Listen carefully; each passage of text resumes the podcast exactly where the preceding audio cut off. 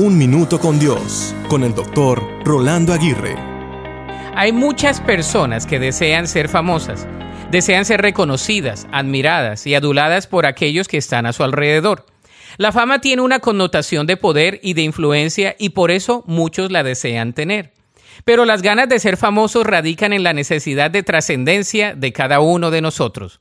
No hay nada malo con querer ser trascendente, es decir, querer hacer la diferencia en nuestro tiempo y sirviendo a las personas alrededor nuestro.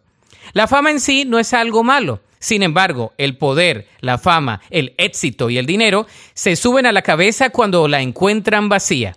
La verdadera fama no se logra cuando todos saben tu nombre. La fama se logra cuando todos saben quién eres y quieren ser y saber en parte como tú eres. La fama se gana no solo con el desempeño de un talento, sino con el carácter del diario vivir. La fama falsa proviene de un estatus momentáneo, del poder y de las posesiones.